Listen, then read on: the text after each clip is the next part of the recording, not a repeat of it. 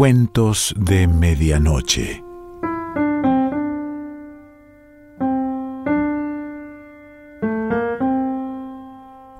El cuento de hoy se titula Alce y pertenece a Saki.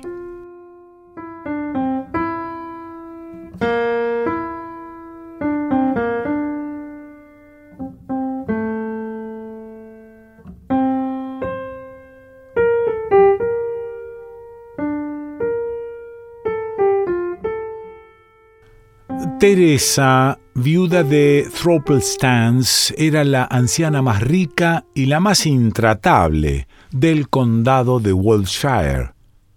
Por su manera de relacionarse con el mundo en general, parecía una mezcla de ama de guardarropa y perrero mayor con el vocabulario de ambos.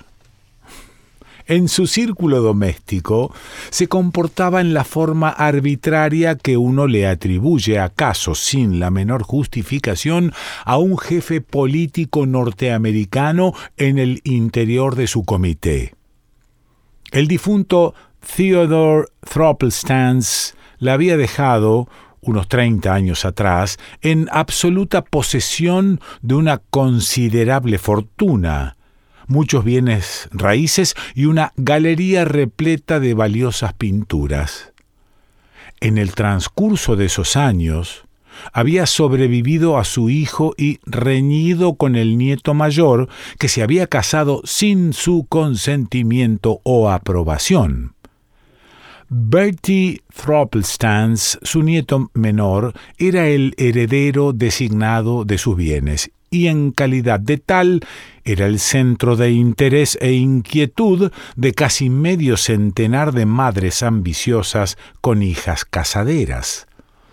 Bertie era un joven amable y despreocupado, muy dispuesto a casarse con cualquiera que le recomendaran favorablemente, pero no iba a perder el tiempo enamorándose de ninguna que estuviera vetada por la abuela.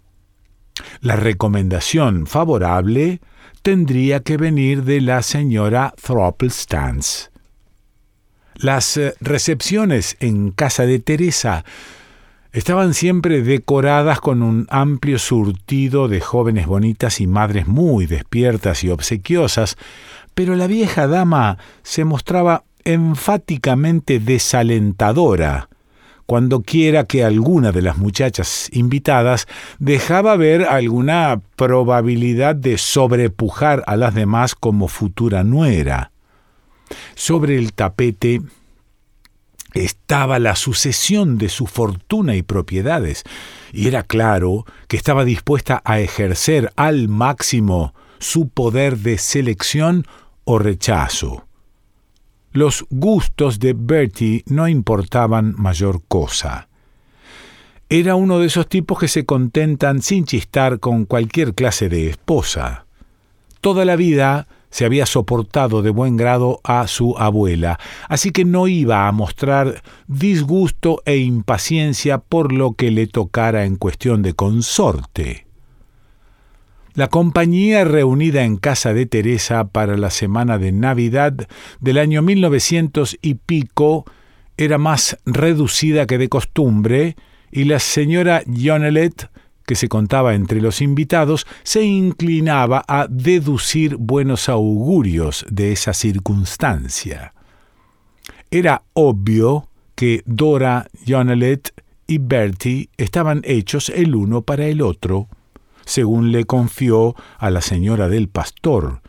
Y si la vieja dama se acostumbraba a verlos juntos cantidad de veces, bien podía formarse la opinión de que conformarían una satisfactoria pareja de casados.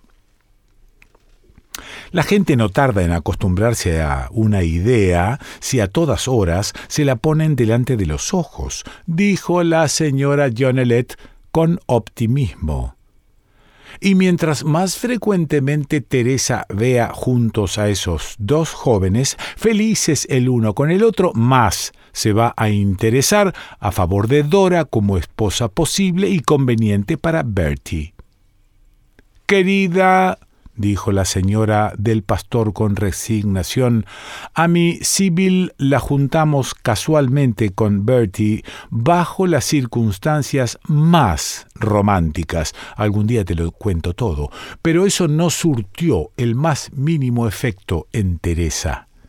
La dama se plantó de la manera más intransigente y Sibyl acabó casándose con un súbdito de la India.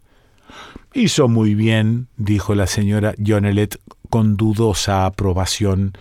Es lo que cualquier muchacha de carácter hubiera hecho.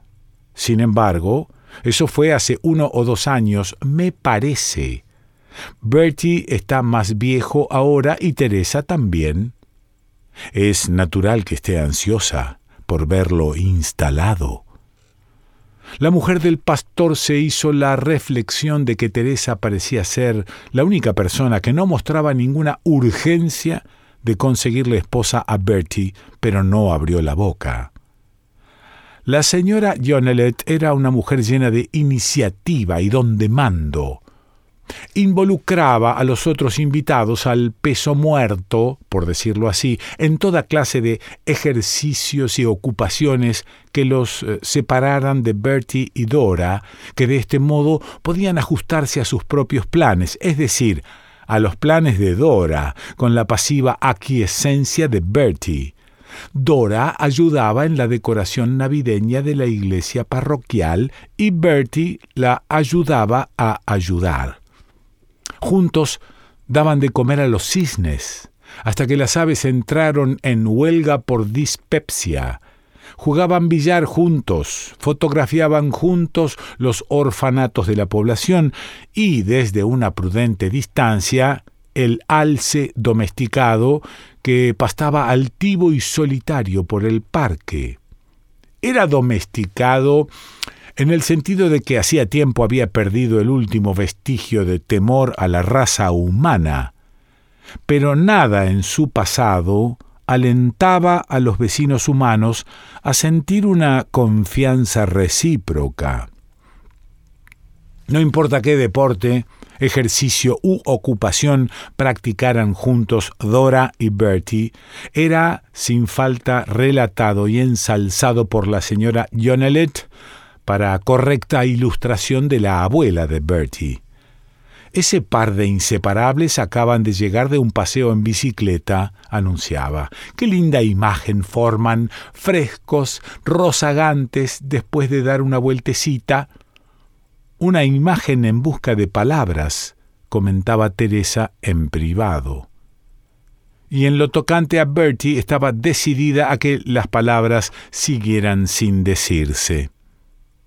En la tarde siguiente al día de Navidad, la señora Jonelet irrumpió en el salón en donde la anfitriona recibía en la mitad de un círculo de invitados tazas de té y platos de repostería.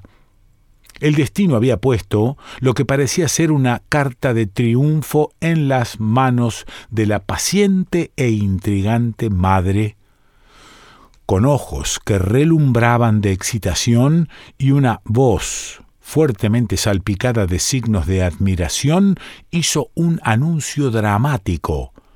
Bertie salvó a Dora del alce. En frases vivas y agitadas, trémulas de emoción maternal, dio ulterior información sobre cómo el traicionero animal había acorralado a Dora cuando ésta buscaba una bola de golf extraviada y cómo Bertie se había lanzado al rescate armado con un horcón de establo y había espantado a aquella bestia justo a tiempo. Estuvo a punto de ocurrir. Ella le arrojó el palo de golf, pero eso no lo detuvo otro segundo y la habría aplastado con los cascos, dijo a cesante la señora Jonelet. Ese animal no es digno de confianza, dijo Teresa, mientras le tendía a su agitada huésped una taza de té. No recuerdo si le pones azúcar. Supongo que la vida solitaria que lleva aquí le agrió el carácter. Hay panecillos en la parrilla. No es culpa mía. Hace tiempo que trato de encontrarle pareja. No sabrán de alguien que tenga un alce hembra en venta o cambio, ¿no? preguntó en forma general. Pero la señora Jonelet no estaba de humor para oír hablar de matrimonios de alces. El casamiento de dos seres humanos era el tema predominante en su cabeza, y la oportunidad de promover su proyecto favorito era demasiado valiosa para dejarla pasar por alto. Teresa, exclamó con grandilocuencia, ahora que esos dos jóvenes han sido reunidos en forma tan dramática, nada podrá volver a ser lo mismo entre ellos. Bertie ha hecho más que salvarle la vida a Dora. Se ha ganado su afecto. No puedo menos que pensar que el destino los ha consagrado el uno para el otro. Es exactamente lo mismo que dijo la esposa del pastor cuando Bertie salvó a Sibyl del alce hace dos años, comentó Teresa en calma. Y a ella le señalé que había salvado a Mirabel Hicks del mismo apuro unos meses antes, y que la prioridad en realidad le tocaba al hijo del jardinero que había salvado en enero de aquel año. Había mucha monotonía en la vida rural, ya ves. El animal parece ser muy peligroso, dijo uno de los huéspedes. Eso dijo la señora del jardinero, observó Teresa. Quería que yo me deshiciera de él, pero le hice notar que ella tenía once niños y yo un solo alce. También le regalé una falda de seda negra. Andaba diciendo que aunque no había habido un luto en su familia, se sentía como si lo hubiera habido. De todos modos, nos despedimos como amigas. No te puedo ofrecer una falda de seda, Emily, pero puedes tomarte otra taza de té. Como ya dije, hay panecillos en la parrilla. Teresa concluyó la discusión tras habérselas arreglado hábilmente para transmitir la impresión de que consideraba que la mujer del jardinero se había mostrado harto más razonable que las madres de otras víctimas embestidas por el alce. Teresa no tiene sentimientos, dijo después la señora Jonelet a la esposa del pastor. Mira que quedarse ahí sentada hablando de panecillos cuando nos acabábamos de librar por un pelo de una horrible tragedia. Ya sabrás, desde luego, con quién quiere ella que se case Bertie, dijo la esposa del pastor. Yo lo noté desde hace días, con la institutriz alemana de los Bickleby. ¿Una institutriz alemana? ¡Qué ocurrencia! exclamó la señora Jonelet boquiabierta. Viene de una familia irreprochable, según entiendo, dijo la esposa del pastor, y no es ni sombra de la mosquita muerta que se supone debe ser una institutriz. De hecho, después de Teresa, bien puede ser la personalidad más dominante y combativa de la vecindad le ha señalado toda clase de errores a los sermones de mi marido y le dio a don Lawrence una reprimenda pública sobre cómo se debe manejar a los perros. Ya sabes, lo sensible que es don Lawrence con las críticas a su cargo de jefe de trailia y que una institutriz le hablara en forma autoritaria estuvo a punto de producirle un ataque se ha comportado así con todo el mundo, excepto, claro, con Teresa. Y por desquite, todo el mundo se ha mostrado descortés y a la defensiva con ella. Ahora bien, ¿no es esa precisamente la clase de mujer que a Teresa le encantaría entronizar como sucesoras?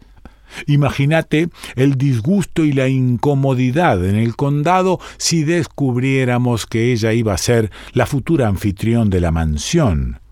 Lo único que le pesaría a Teresa sería no vivir para verlo. Pero, objetó la señora Jonelet, seguramente Bertie no ha dado la menor seña de sentirse atraído en esa dirección. Oh, ella es bonita en cierto modo, se viste bien y es capaz de jugar un buen partido de tenis. Con frecuencia viene del otro lado del parque con recados de la mansión de los Bickleby, y un día de estos, Bertie la va a salvar del alce, cosa que en él se ha vuelto casi un hábito, y Teresa dirá que el destino los ha consagrado al uno para el otro. Puede que Bertie no esté muy dispuesto a prestarle mucha atención a las consagraciones del destino, pero ni en sueños se opondría a los designios de su abuela. La esposa del pastor había hablado con la tranquila autoridad de quien posee el don del conocimiento intuitivo, y en lo más recóndito de su corazón, la señora Jonelet sabía que había dicho la verdad. Seis meses más tarde tuvieron que deshacerse del alce en un ataque de extremo mal humor había matado a la institutriz alemana de los Bickelby. La ironía de su suerte fue alcanzar la popularidad en los últimos momentos de su carrera, pero de todos modos fue el único ser vivo que frustró de modo permanente los planes de Teresa Thropplestance. Dora Jonelet rompió su compromiso con un súbdito de la India y se casó con Bertie tres meses después de fallecer la abuela de éste. Teresa no sobrevivió mucho tiempo al fiasco de la institutriz alemana. Cada año, por Navidades, la joven señora de Thropplestance cuelga una guirnalda de pinos extra grande en los cuernos de alce que decoran el vestíbulo. Era una bestia terrible, le dice a Bertie, pero siempre he creído que ayudó a juntarnos, lo cual es cierto, desde luego. Saki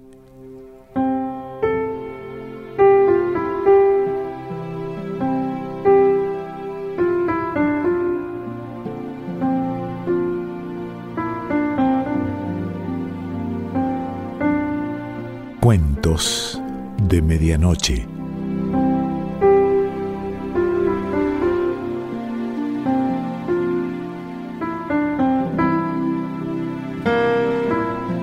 Selección Pancho Mondino. Idea y lectura Quique Pessoa.